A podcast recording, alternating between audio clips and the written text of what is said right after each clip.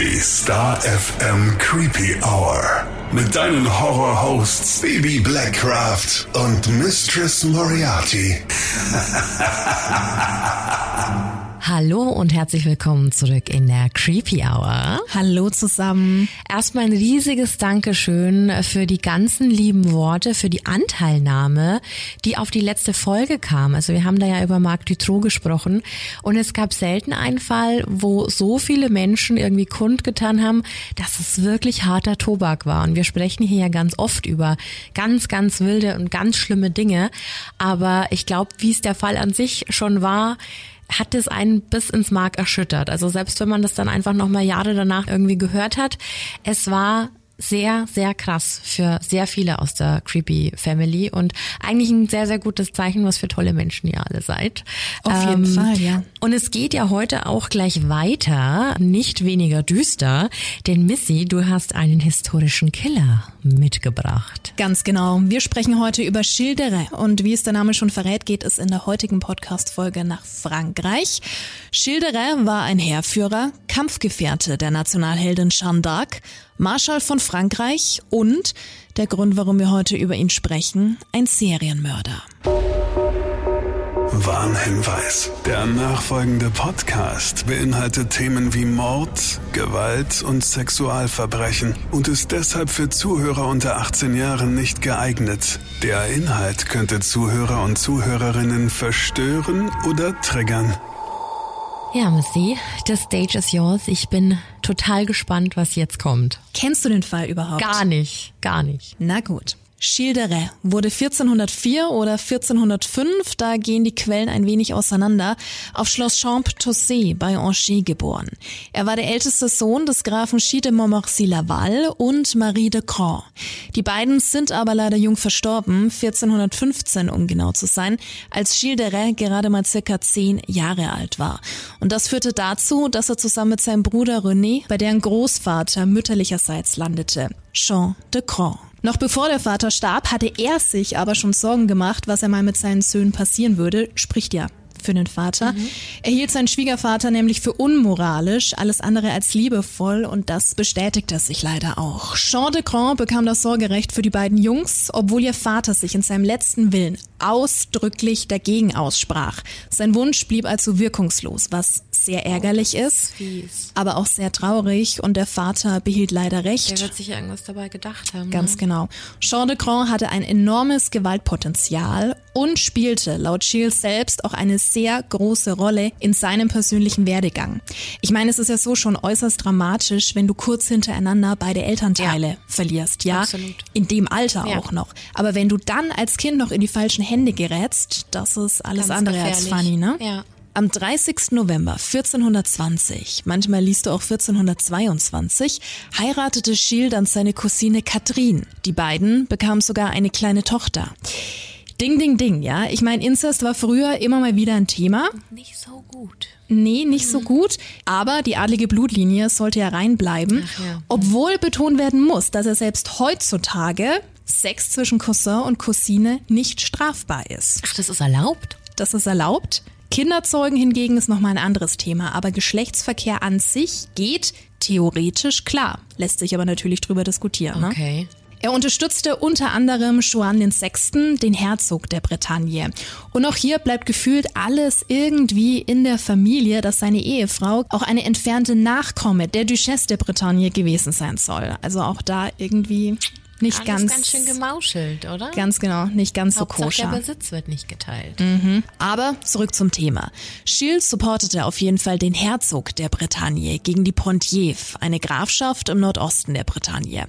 Er half dabei, Herzog Joan aus deren Gefangenschaft auszulösen und wurde dementsprechend auch reich belohnt. Also es gab große Ländereien und später auch Kohle, denn die Ländereien wurden vom Parlament der Bretagne in Geld umgewandelt. Ich habe ja vorhin schon erwähnt, dass Schill auch Marschall von Frankreich war. Und das funktioniert natürlich nur mit militärischen Erfolgen. Also mhm. diesen Posten bekommst du nicht einfach so. 1426, also mit Anfang 20, stellte Schill sieben Kompanien auf und nahm am Krieg gegen die Engländer teil. Okay, das ist aber ein ordentlicher Werdegang, oder? Mhm. Gehört auch was dazu. Das verlief auch alles recht gut, weshalb er die spätere Nationalheldin und Heilige Jeanne d'Arc auch nach Orléans, also südlich von Paris, begleiten durfte. Was eine Ehre. Voll. Ist ja überheilig, oder? Kennt jeder. Ja. ja.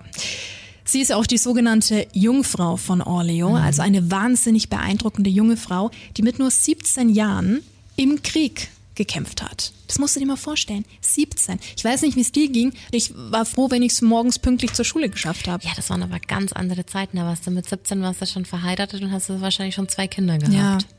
Schon, Aber im Krieg krass. kämpfen? Ja, Wahnsinn. ist nochmal Ja. noch mal ein anderes Kaliber, ne? Aber zu ihr kommen wir gleich nochmal. Während des Krieges kämpfte Schiele auf jeden Fall an ihrer Seite, war ihr Schutzbeauftragter und erfochte mit ihr 1429 die Siege von Chargent und Partei. Es wurde immer mal wieder gemunkelt, ob die beiden vielleicht nicht doch eine Affäre hatten, was echt mies wäre, weil er ja verheiratet war, ein Kind hatte. Es ist aber auch möglich, dass die beiden einfach eine rein platonische Beziehung zueinander hatten. Kann Aber keiner man weiß es beweisen. Nicht. Man Okay, weiß es okay. nicht. Aufgrund seiner Leistungen wurde er dann bereits am 17. Juli 1429, also gut eineinhalb Monate später, zum Marschall von Frankreich ernannt. Es ernannte ihn der frisch gekrönte Karl VII. Und ich meine hier wirklich frisch, denn wir sprechen hier vom Tag seiner Krönung. Ach, am Tag seiner Gründung hat er den noch in dieses Amt erhoben. Ganz genau. Wow. Wenig später durfte Schilderer dann sogar die königlichen Lilien als Saum seines Wappens tragen. Also er genoss da schon sehr hohes Ansehen. Und wie gesagt, war ja noch nicht alt, der Gute, ne? War schon ordentlicher. Werdegang. Ja, so kann man es auch sagen. Besonders wichtig ist aber, dass bei Schiel schon während der Kämpfe, also während des Krieges, ja, so eine sadistische Ader zum Vorschein kam. Da hat's angefangen. Unter anderem wollte er selbst die Kriegsgefangenen hängen. Ach, der wollte das selbst machen. Mhm, was ja eigentlich gar nicht seine Aufgabe gewesen wäre. Im zweiten Teil unserer Folterreihe zum Beispiel haben wir ja auch die verschiedenen Methoden erklärt und ihm persönlich war aber einfach wichtig, dass er seine Opfer quälen kann. Also nur zuschauen reicht ihm Also nicht so ein aus. reiner Sadist. Ja. Okay. Und es wird auch davon ausgegangen, dass er durch den Krieg abgestumpft ist, also da eventuell auch inspiriert wurde, ne?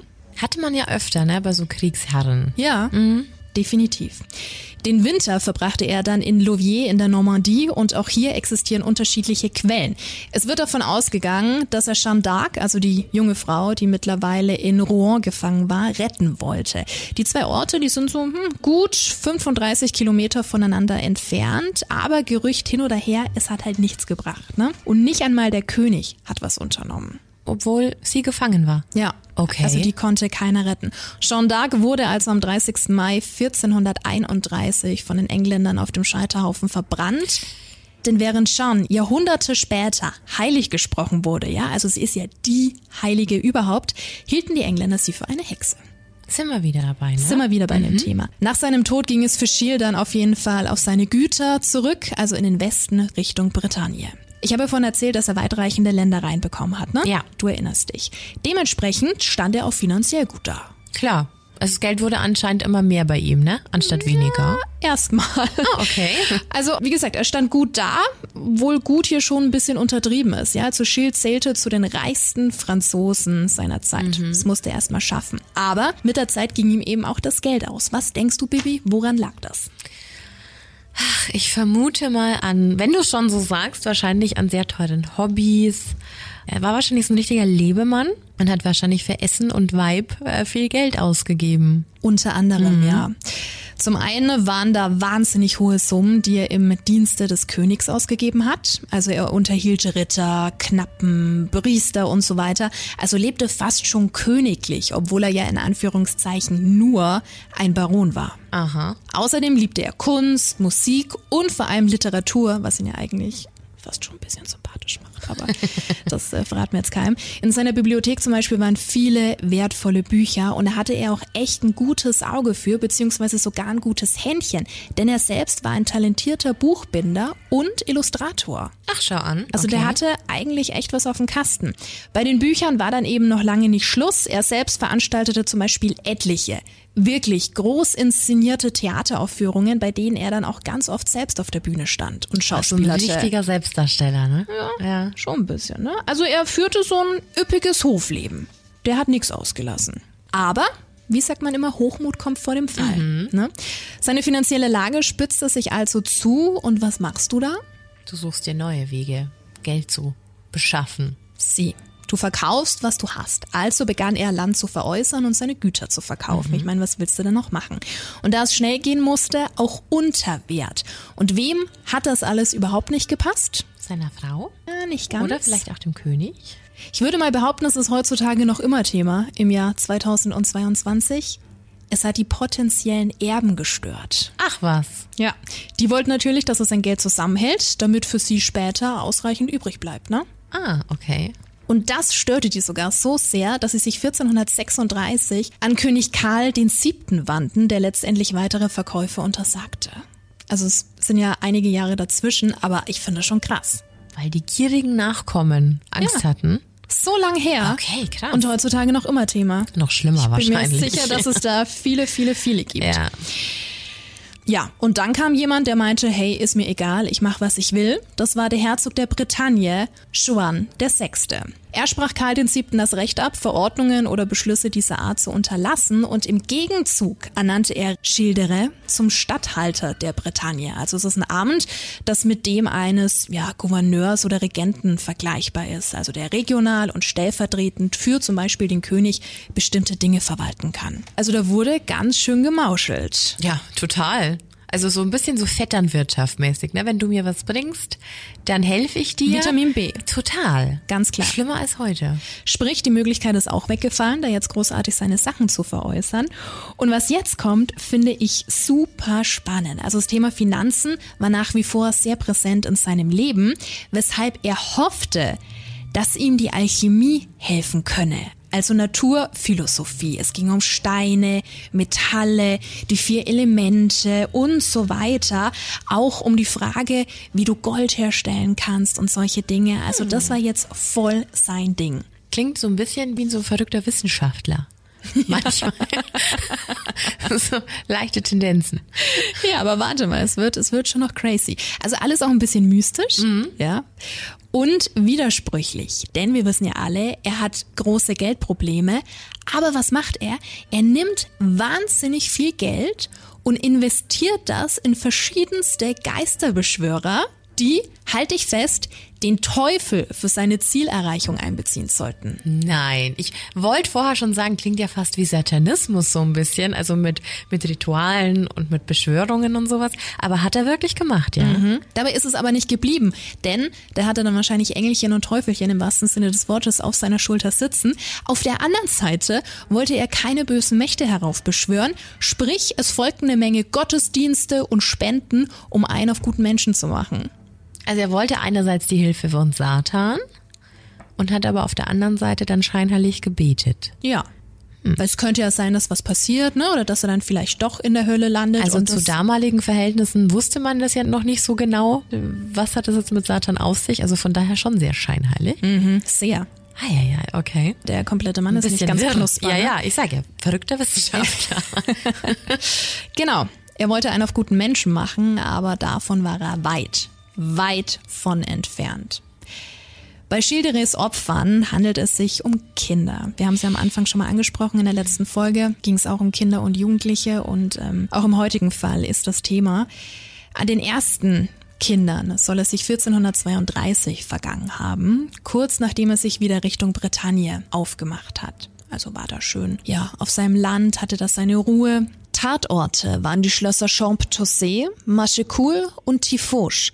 Er hatte mehrere Komplizen bzw. Häscher, oft Diener, die die Kinder dann für ihn entführten und zu ihm brachten. Es wird auch manchmal behauptet, dass sie vorgaben, die Kinder später sozusagen ja zu Rittern ähm, großzuziehen, aber das sind die Quellen recht unklar. Oh, okay. Sein erstes Opfer soll ein Bauernjunge gewesen sein. Er erwürgte das Kind schlug ihm die Hände ab, riss ihm seine Augen und das Herz heraus und sein Blut soll er außerdem als Tinte benutzt haben, um okkulte Texte zu verfassen. Ach, daher weht der Wind. Okay, krass. Ja. Dabei ist es aber nicht geblieben. Also die Fantasien, die wurden immer bizarrer. Er entwickelte dann auch irgendwann eine Schwäche für die Köpfe der Kinder. Mhm. Und das Gebäude bzw. das Schloss, das war teilweise voller abgeschlagener Kinderköpfe. Also der absolute Horror. Und einer seiner Komplizen sagte später auch im Prozess aus, dass Childeret die Köpfe mit Messern und Dolchen vom Rumpf abtrennte. Manchmal hat er auch mit Stöcken auf die einzelnen Köpfe eingeschlagen. Und jetzt kommt zum Punkt, den ich einfach so, so, so widerlich finde. Die schönsten Hände, seiner Meinung nach, die schönsten Beine oder eben auch die schönsten Köpfe zeigte er ganz stolz herum. Wie herum? Bei wem? Ja, die Leute, die halt so im Haus waren. Und weil das noch nicht ausreicht, ließ er die Kinderköpfe aufspießen und schminken. Sprich, er spielte Schönheitswettbewerb. Welches Kind denn am hübschesten aussah. Boah, also mit sowas hätte ich jetzt gerade überhaupt nicht gerechnet. Also eigentlich wie ja. Es erinnert mich so ein bisschen an wie, äh, wie körperlose Puppen. Mhm. Also schrecklich. Es erinnert mich ein bisschen an die Blutgräfin. Ja, ging mir auch so. Es hat äh, genau solche solche Vibes irgendwie. Unvorstellbar, unvorstellbar einfach in so einer anderen Zeit und wie abgestumpft er einfach sein muss aus dem Krieg, dass er sowas machen kann. Ja. Dass er sowas Grausames Kindern antun kann. Also ich meine, die, die Geschichte mit Herz rausreißen, ne? auch die Augen, obwohl ich Augen schon, ah, das ist nochmal so was Besonderes. Ne? Man mhm. sagt ja auch nicht umsonst, die Augen sind der Spiegel. Der, der Seele, ja. Genau. Das ist schon heftig. Aber die Tatsache, dass die Köpfe aufgespießt werden und dann noch zurechtgemacht werden, geschminkt werden und du mit denen spielst, was muss da in dir los sein? Puh. Sehr makaber. Mhm. Seine Diener mussten dann meist die Körper der Kinder öffnen, also so, dass alle Organe freilagen. Und was er auch immer ganz gerne gemacht hat, er setzte sich ganz oft auf den Bauch der Kinder und beobachtete sie ganz genau beim Sterben. Also er wollte da richtig nah mit dabei sein, so die letzten Atemzüge noch spüren. Das war halt voll sein Ding. Ein sehr kranker Mensch. Ein sehr kranker Mensch. Und auch hier ein super schlimmer Punkt. Manchmal ließ er die Kinder an einem Haken aufhängen. Also ich finde, es hat, hat, auch was von so einer Schlachterei, Schlachterei wenn das so eine, absolut, ja. so eine Schweinehälfte ja. hängt. An einem Haken aufhängen, um sie daraufhin zu erdrosseln. Und wenn die Kinder dann im Sterben lagen, wie gesagt, meist Jungs, hatte er mit den fast reglosen Körpern Geschlechtsverkehr. Also sexuell verging er sich meist an den Jungen. Und hier ist jetzt eben die Frage Nekrophilie es hieß jetzt nicht mit den Leichen, es hieß mit mm. den mhm. fast erreglosen Körpern. Das ist eine sehr kranke Mischung aus sehr vielen Sachen. Aus sehr vielen. Aus sehr vielen Dingen, ja. Ach ja, und ich habe noch was vergessen. Die verstorbenen Kinder, die bekamen dann zum Abschluss noch immer einen Kuss. Der Kuss des Todes. Ich bin sehr gespannt, ob das auf seinen Opa zurückzuführen ist, aber er ist anscheinend ein sehr krankes Individuum, das durch Krieg und falsche Erziehung zu einem echten Monster gemacht worden ist. Ja, ist eine toxische Kombi. Total. Das ist eine toxische Kombi. Da gab es immer noch die Familie, ne? zum Beispiel seine Ehefrau. Stimmt, hat die da was mitbekommen eigentlich? Es wird davon ausgegangen, dass sie von allem Bescheid wusste. Sie verließ ihn 1434 oder 1435. Ich meine, so ein Prozess zieht sich ja auch mhm. oftmals ein paar Monate. Aber sie schwieg zu den Taten. Ja, und wer weiß, auch hier wieder der Punkt, wer weiß, was da alles hätte vermieden werden können, wenn sie den Mund aufgemacht hätte. Es kommt mir wirklich so vor, eine Dutroux-Variante, einfach. Nur historisch. Historisch. Ja. Das ist ja Wahnsinn. Aber ist es nicht schrecklich, also so spannend diese Fälle sind, ist es nicht schrecklich, dass das Jahrhunderte später ja, noch immer passiert. stattfindet? Ja, ja, absolut. Da siehst du mal, das menschliche Wesen, die menschliche Psyche. Ja, aber da verliert man doch irgendwann den Glauben an die Menschheit. Ja, definitiv. Und dann gab es ja auch noch ihren Schwager René, also den Bruder von Childeret, der später auch das Schloss Champtossé eroberte. Dort wurden ja die ersten Kinder ermordet und deshalb gab es dort eigentlich ausreichend Spuren, zum Beispiel Skelette. Aber auch er schwieg zu den Taten seines Bruders. Also es muss doch irgendwie auffallen. Es hat keiner was gemacht. Ach, weil Ach, das dann wahrscheinlich wieder dieses Schützen der eigenen Familie ist. Ganz genau. Mhm. Natürlich haben die das bemerkt und die Ehefrau, wie gesagt, es wird davon ausgegangen und wenn da zum Beispiel überall die Kinderköpfe rumlagen. Es muss doch stinken ohne Ende. Es muss stinken, du hörst die Kinder schreien. Boah, das ist so ein du richtiges siehst, Gruselkabinett. Du siehst, dass die Kinder im Haus sind. Vor allem ich als Mutter hätte da ja Angst, dass der sich an unserem Kind noch vergeht, ne? Es ist allgemein sehr schwer nachzuvollziehen wie Frauen in solchen Situationen tatsächlich dann da mithelfen können oder einfach die Füße stillhalten können, ja. weil du doch noch mal einen anderen Bezug hast. Ganz klar. Vor allem, wenn du Mutter bist. Ja. Sehr unheimlich, sehr unheimlich. Also es wäre noch schlimmer gewesen, wenn sie das Ganze jetzt noch unterstützt hätte. Aber in irgendeiner Art und Weise hat sie das ja. Hat sie es, durch Schweigen natürlich. Ja, genau. Ach, Ganz oft heißt es auch, Schweigen bedeutet Zustimmung. Ja, ist so. Ähm, ja, und auch der Bruder hat nichts gesagt. Also eigentlich haben ihn alle gedeckt. Eigentlich schon. Immer wenn Schilderer eines seiner Schlösser bzw. Burgen besuchte, verschwanden in den kommenden Tagen also mehrere Kinder. Ja, aber es muss ja dann auch irgendwie mal aufgefallen sein im Dorf oder in der Umgebung. Hm, da kommen wir dann später zu. Aber weißt du, was absolut pervers ist? Also wirklich pervers. 1435 stiftete Schilderer dem Ort Machekou eine riesengroße Kirche zum, pass auf, Gedenken an die unschuldigen Kinder von Bethlehem. Nein. Ganz ehrlich, bei der Recherche, mir ist ein bisschen Kotze hochgekommen. Wieso sind die Menschen immer so unfassbar hinterfotzig und Unaufrichtig. unaufrichtig und mit so einer Doppelmoral? Also Ja. wie kann ich mich da vorne hinstellen? Er hat sich ja bestimmt auch feiern lassen dafür. Natürlich. Dann aber hinterrücks die Kinder verschwinden lassen und solche Untaten anzustellen. Unglaublich. ist es. Es vergingen weitere fünf Jahre, in denen nichts passiert ist, bis er zum Glück einen großen Fehler beging. 1440 ließ er einen Priester in der Kirche Saint-Étienne du Mer-Mort gefangen nehmen, während einer Pfingstmesse. Und weißt du warum? Ist ihm auf die Schliche gekommen. Weil dessen Bruder ihm Geld schuldete. Da gab es anscheinend eine Meinungsverschiedenheit hinsichtlich einer Eigentumsübergabe. Also Geld.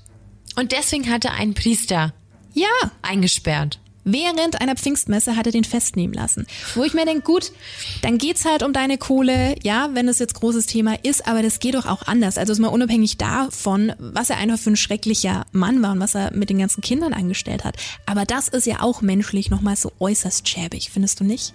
Doch, doch, auf jeden Fall.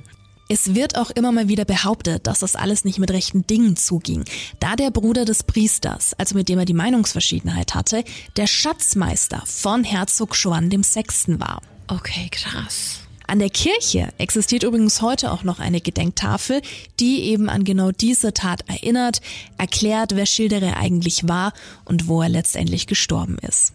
So viel dazu. Auf jeden Fall bekam diese Verhaftung auch der Bischof von Nantes mit.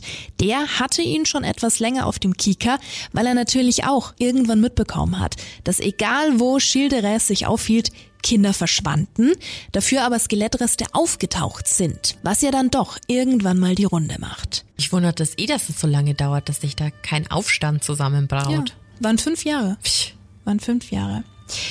Im September 1440 leitete der Bischof dann zusammen mit der Inquisition ein förmliches Verfahren ein, hauptsächlich wegen Ketzerei und Mord. Er wurde vor das Gericht des Bischofs der Gemeinde Châton-Giron geladen. Da es sich aber hier um ein kirchliches Gericht handelte, war es für die Mordanklage nicht zuständig. Letztendlich bestätigte er aber die Zeugenaussagen und erhielt durch sein Geständnis die Absolution.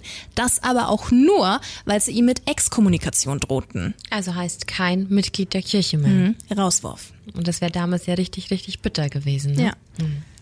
Ne, weil er musste ja den Schein wahren Ja. und große Kirche hier und Gottesdienst da. Es geht ja dann nicht. Ich meine, was, was denken Dann dann sein die anderen Leute? weg. Ja, Mhm. klar. Gleichzeitig hielt aber der Präsident des bretonischen Parlaments, Pierre de l'Hôpital, einen weltlichen Prozess ab.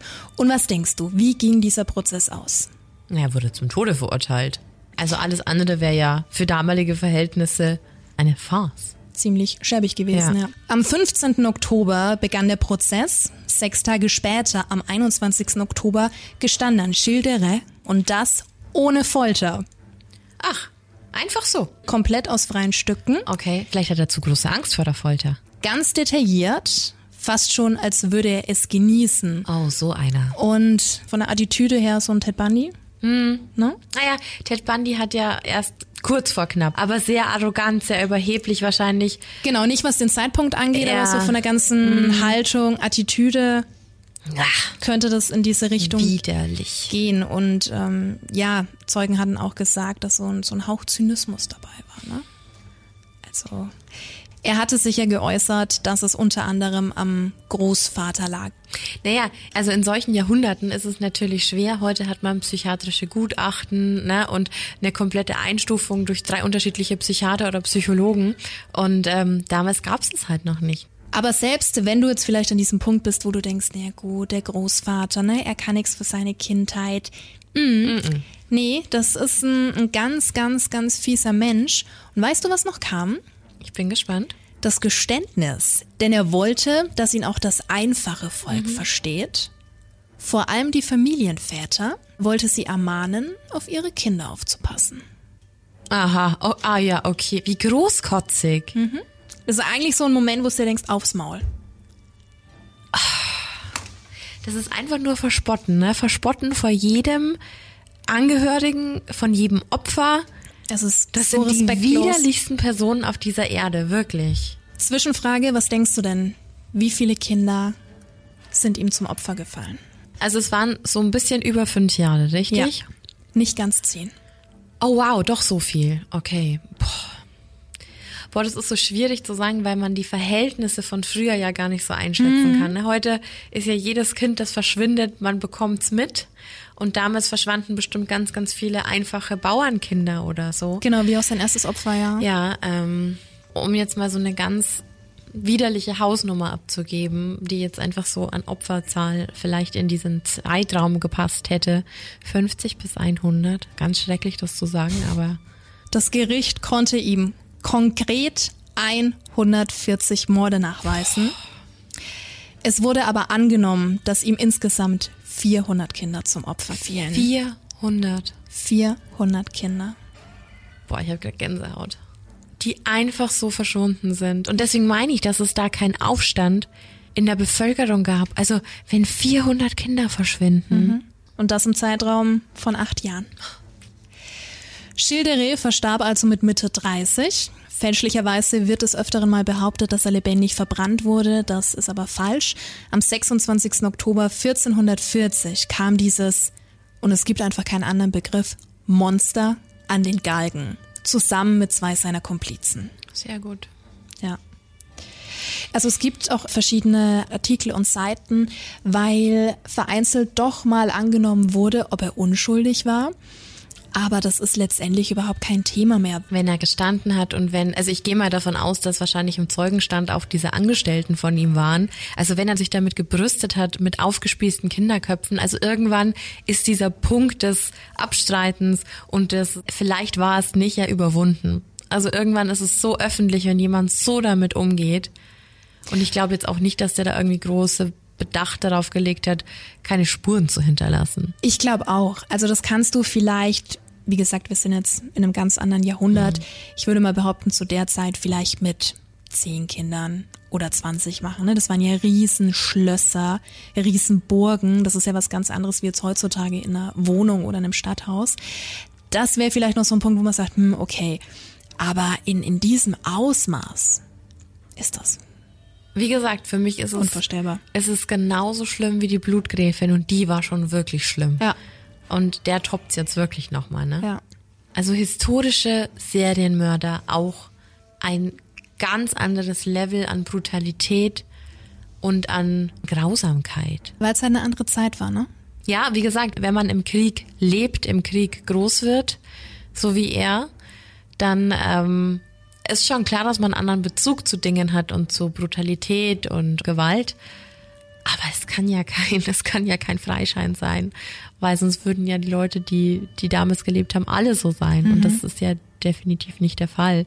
Zum Glück. Da hat einfach noch eine sehr, sehr gestörte Psyche mit reingespielt. Eine sehr gestörte Psyche. Ja. Zwischen 1432 und 1440 hat der bretonische Schilderä also mindestens 140 Kinder entführt, sexuell missbraucht und auf grausame Art umgebracht. Die Prozessakten, die befinden sich tatsächlich heute noch in der Nationalbibliothek in Paris. Auch spannend. Total. Wenn man es lesen kann. Wenn man es mhm. lesen kann. Und selbst wenn dir Schildere bisher nichts gesagt hat, kennst du vielleicht das Märchen vom Ritter Blaubart. Ja, also so schwammig. Basiert auf Schilderay. Der diente als Grundlage für das französische Märchen vom mordenden Ritter Blaubart oder im Original La Barbe Bleue. Und ich will jetzt nicht spoilern, falls du das Märchen nicht kennst, kannst du dir gerne mal im Netz anschauen. Es geht um einen magischen Kellerschlüssel und eben um Blaubart, seine Frau und die ein oder andere verschwundene Person. Wahnsinn, da hat man ein Märchen draus gemacht. Mhm. Krass. Und das Coole ist, Blaubart kommt auch immer mal wieder in der Musik vor. Es gibt verschiedene Songs. Ist das so? Ja, zum Beispiel Saltatio Mortis. Ich weiß gar nicht, ob ich es im Podcast erzählt habe oder ob wir zwei uns privat unterhalten haben. Die habe ich auch früher gerne gehört, mag die auch heute noch. Und die haben damals auf ihrem, vor vielen, vielen Jahren, auf ihrem Album ähm, Königshenker oder das Königshenker, ich bin mir jetzt nicht mehr ganz sicher, gab es auf jeden Fall einen Song, der heißt Tritt ein. Und der ist auch von Blaubart inspiriert. Ach, okay. Und über Schilderé selbst gibt's auch den Song Into the Crypts of Rays von Celtic Frost, eine Schweizer Band. Okay, krass. Ja. Ich finde sowieso immer super faszinierend, wie viel Musik tatsächlich durch so schreckliche Taten inspiriert ist. Hatten wir ja auch schon einige Folgen. Da ja. gibt's so unglaublich viele Lieder. Ja. Ne? Also wir haben da ja in der Folge mit dem, mit dem Amoklauf, was war denn das? Was, Pink ba- Floyd? Nee, Nee. es war ähm, I Don't Like Mondays Ah. von den Boomtown Rats, ne? Ja, da gibt's ganz, ganz viele solche Lieder und äh, schon spannend, wie das dann immer so aufgearbeitet wird. Also, dass solche Sachen in Liedern sich wiederfinden und ja, Bis heute Thema sind. man ne? irgendwie so mitträllert und der Großteil weiß wahrscheinlich gar nicht, um was es wirklich geht. Ja. Ein sehr, sehr spannender Fall, den ich wirklich nicht kannte, Missy. Vielen, vielen lieben Dank dafür. Sehr gerne. Es freut mich, dass es für dich mal was Neues war, weil du kennst gefühlt alles und von daher ist es mal schön auch. Also bei historischen, da bist du einfach die Queen. Da kenne ich mich echt so gut wie gar nicht aus. Und es ist immer wieder spannend, weil gefühlt ist es einfach was anderes, das zu hören, wenn man denkt, okay, es ist einfach so, so lange her. Und trotzdem, immer wenn du erzählst, habe ich halt sofort diese Bilder im Kopf, ne, von diesem Schloss und von all dem, was du so erzählst. Und es ist so unbegreiflich, dass es wirklich so stattfinden konnte, ne? Also wenn du dir heute denkst, irgendwo steht ein Haus oder ein Schloss, ist ja egal wie, und da passieren komische Dinge drin, dann würde das ungefähr fünf Tage dauern und man würde das rausbekommen. Ja. Gerade wenn irgendwelche Leute verschwinden. Und deswegen ist es umso spannender, dass es echt so lange ging und also Wahnsinn. Und wie gesagt, ich fühle mich total zurückversetzt in den Fall von letzter Woche, wie viel unheimliche Parallelen das es da gibt. Vor allem, wir hatten das ja so gar nicht geplant. Gar nicht. Also sehr überraschend, ja. Gar nicht, aber es ist sehr, sehr spannend, als wir uns dann heute nochmal drüber unterhalten haben und du mir eben gesagt hast, Mensch, da ging es auch um Kinder primär und wir ja auch so viele Informationen und so viel Feedback äh, von der letzten Folge mit Marc Dutroux bekommen haben, ist uns was aufgefallen und irgendwie ist es so ein Thema Pädophilie, das sich ja irgendwie durch ganz, ganz viele Kriminalfälle, durch True Crime Fälle oder eben durch Serienmörderfälle zieht.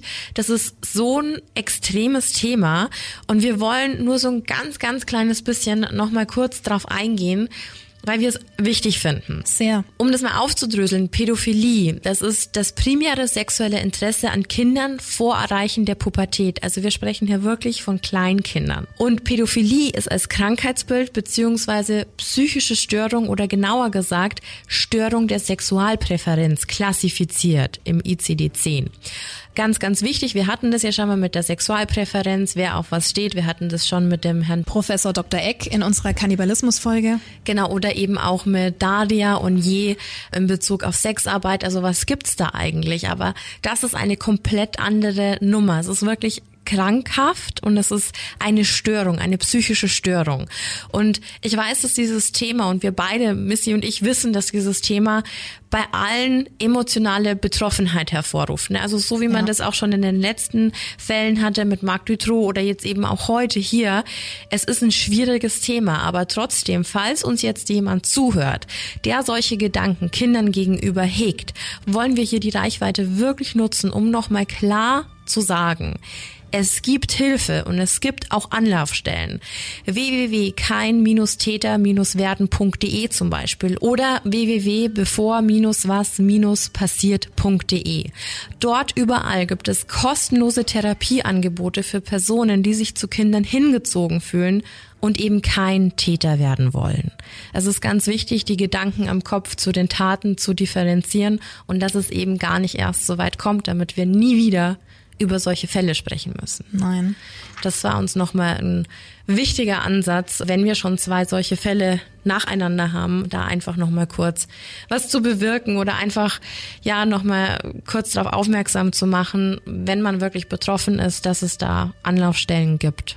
Also es ist ein wahnsinnig wichtiges Thema. Bibi und ich, wir haben uns ja die letzten Tage, Wochen ja. des Öfteren über dieses Thema unterhalten, haben uns auch über einen Film oder eine Doku, ich weiß es jetzt gar nicht mehr genau, was es war, unterhalten. Die hast du dir angeschaut aus Gefangen im Netz aus Tschechien. Genau. genau. Und du hast es ja nochmal auf Deutsch gesehen, ne? Also oder aus Deutschland. Ja, also alles, was du mir beschrieben hast, habe ich vor, oh, ich weiß es gar nicht mehr, schlechtes Zeitgefühl, von einem halben Jahr, Jahr auf RTL mal gesehen der, ähm, wie heißt der, Halaschka, der Stern-TV moderiert, da gab's auch dieses Experiment. Aber erzähl doch nochmal von deinem, weil das war wirklich auf RTL eins zu eins das Gleiche. Na, dieser Gefangen im Netz, dieser Film, den ähm, wollte ich mir schon ganz, ganz lange anschauen. Es geht dabei um ein Experiment von einer Filmcrew. Die haben drei erwachsene Frauen gecastet, die sehr jugendlich aussahen, also sehr, sehr kindlich. Und die haben ein Konstrukt erstellt, also quasi ein Szenario von drei Kinderzimmern in denen sie diese Mädchen reingesetzt haben und quasi auf Profilen im Netz, auf diesen Chatseiten, Facebook, wo auch immer, einfach nur Profile von diesen Mädchen angelegt haben, ja. um quasi zu gucken, was passiert heutzutage einer Zwölfjährigen, die im Netz unterwegs ist. Und ich habe es zu Missy schon gesagt und du hast es ja selbst auch mit der deutschen Produktion ja auch gesagt. Es ist unfassbar und ich hätte nicht mit so viel Widerwärtigkeit gerechnet. Also ich wusste, dass es sehr, sehr schlimme Orte gibt im Internet, dass es sehr gefährlich ist für junge Frauen oder eben auch für Jungs. Ne? Also das darf man ja auch nicht außer Acht lassen. Mhm. Aber was da innerhalb von zehn Wochen ging das Experiment an widerlichen Nachrichten kam, an Erpressungen, an Nötigungen, an Überreden, an so viel emotionalen Druck, was Kinder aushalten müssen von erwachsenen Männern, die im Endeffekt nur darauf aus sind, dieses Kind zu einem Sexobjekt zu machen ja. und das in so einem jungen Alter. Und ich kann mich noch sehr gut dran erinnern, als wir die Creepy Hour begonnen haben und am Anfang hier auch noch zu dritt immer über die Themen und so diskutiert haben, weiß ich noch, dass Tina und du irgendwann auch mal mit dem Vorschlag gekommen seid, wir sollten mal über Pädophilie sprechen. Mhm. Und je mehr wir drüber gesprochen haben, dachten wir uns alle irgendwie so, ja, irgendwie sind wir aber noch gar nicht so weit in diesem Podcast-Standing, darüber zu sprechen. Und ich hätte auch nicht gewusst, wie ich das Thema aufmachen soll, weil es so heikel ist. Jeder wird immer gleich so, es macht so betroffen, ne? Es ist Total, es, es schnürt alles zu, man bekommt keine Luft mehr, einem wird schlecht. Genau. Jetzt haben wir 27.000 Abonnenten und Leute, die uns zuhören. Und jetzt hat man irgendwie das Gefühl so, wenn wir jetzt was ansprechen, dann nutzt es vielleicht irgendjemanden was. Und deswegen war es jetzt in dem Fall mit diesen zwei Fällen uns wirklich ein Bedürfnis, nochmal drüber zu sprechen. Wenn du solche Gedanken hast, bitte hol dir Hilfe. Und ähm, ich glaube, das ist ganz, ganz wichtig, dass man das anerkennt, wenn Leute das auch tun. Weil, wie gesagt, es ist eingetragen, dass es eine psychische Störung ist. Und wenn man was dagegen tun kann oder wenn man Hilfe suchen kann, dann sollte man das wirklich tun. Ja, und ein Appell an alle, die Kinder haben, jüngere Geschwister. Schaut auf eure Lieben hm. drumherum. Ich hab's dir auch erzählt, Baby, ich vergesse es nie mit weiß ich nicht, zwölf oder so, da war bei uns an der Schule Knuddels. Ich war total schockiert, Thema. als du mir das erzählt hast, ja. Ja, das war so mit einer der ersten Chats, bevor dieses ganze Schüler-VZ-Zeug mhm. angefangen hat. Und da hast du dich ja auch einfach nur über einen Namen eingeloggt und konntest aber auch ein bisschen was hin und her schicken. Und da bin ich sehr dankbar, dass meine Eltern da extrem aufmerksam waren, weil das doch des Öfteren passiert ist, dass mich dann irgendwelche Männer angeschrieben haben. Also das waren halt irgendwelche Typen, die sich dann als 13-, 14-jähriger Teenie-Boy ausgegeben haben. Und dann ging's halt auch los mit, na, wachsen dir schon Brüste, trägst du schon ein BH? Hast du denn schon Schambehaarung? Rasierst du dich? Und ich war halt damals völlig irritiert und überfordert. Damit umgehen in diesem Alter, ja. Und ähm, wie gesagt, meine Mama hatte da immer ein gutes Auge drauf und die meinte dann auch, schreibt, dass die Mama daneben steht. Und die sind dann alle sofort immer offline gegangen. Und es waren ja noch andere Zeiten. Also ich meine, heute kannst du das ja ganz anders verfolgen Ja, damals und war das melden. schwierig, ja. Aber das war Anfang der Nullerjahre. Ja. Das habe ich bis heute im Kopf. Und mir persönlich macht das Angst. Also wir haben ja beide keine Kinder. Ist ja auch wurscht, ob die mal kommen oder nicht. Aber ich denke mir halt, oder ich sehe es auch bei Freunden, die Kinder haben, ganz egal, ob es Jungs oder Mädels sind. Ey, da geht mir der Arsch auf Grundeis, in welche Richtung sich das alles Mhm. Ja. entwickeln kann. Vor allem jetzt mit Social Media, mit Instagram. Es geht so schnell. Ja. Und auch das, was du erzählt hast, nochmal mit solchen Fotos, die ja da bearbeitet wurden. Oh, ganz schlimm, ja. Also das war in, da in dieser mir die Doku, Worte. Diese drei Schauspielerinnen, die haben natürlich, um Nacktfotos zu generieren, ein Double bekommen. Also es waren nicht ihre Körper, einfach nur um die Privatsphäre von diesen Schauspielerinnen zu wahren. Und wie schnell das gegangen ist. Also ich glaube, ich habe es zu dir vorher so gemacht, Ja. zack, und äh, die wurden damit erpresst. Also es war wirklich binnen Sekunden. Diese Mädchen wurden angeschrien.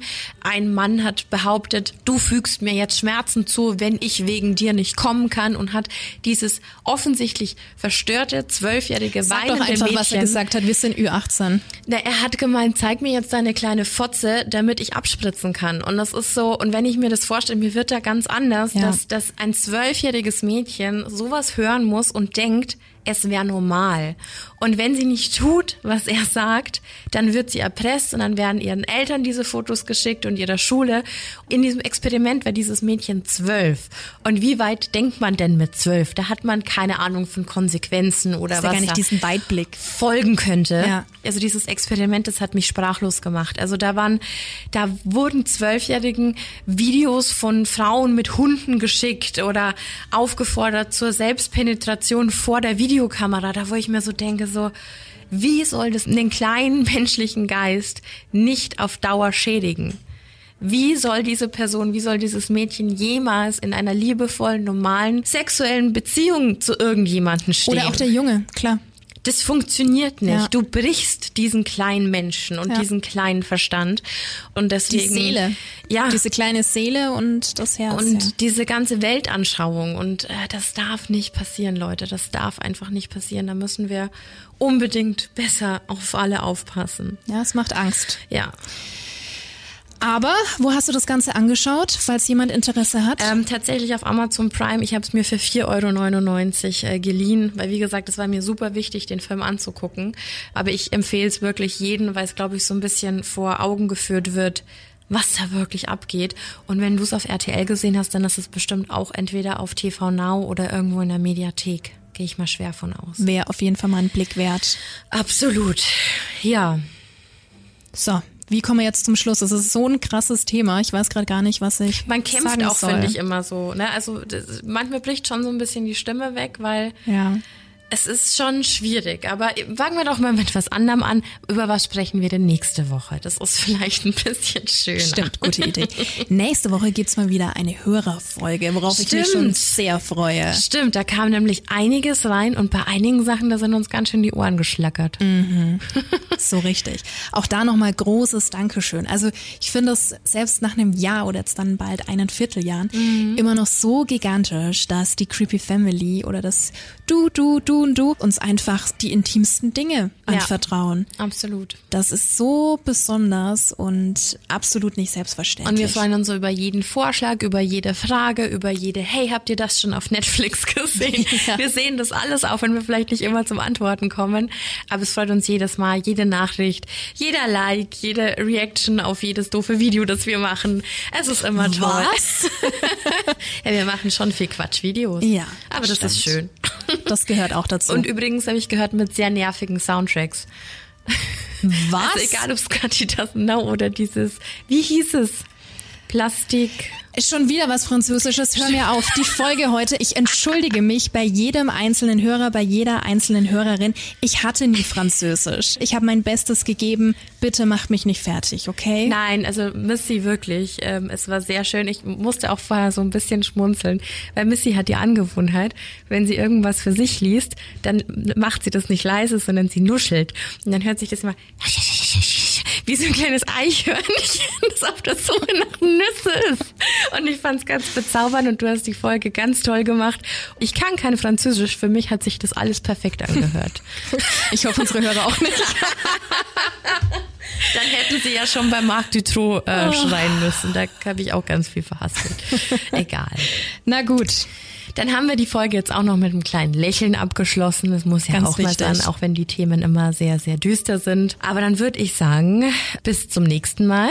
Bleib gesund. Das sowieso. Creep it real. And scary on. Bye bye. Ciao.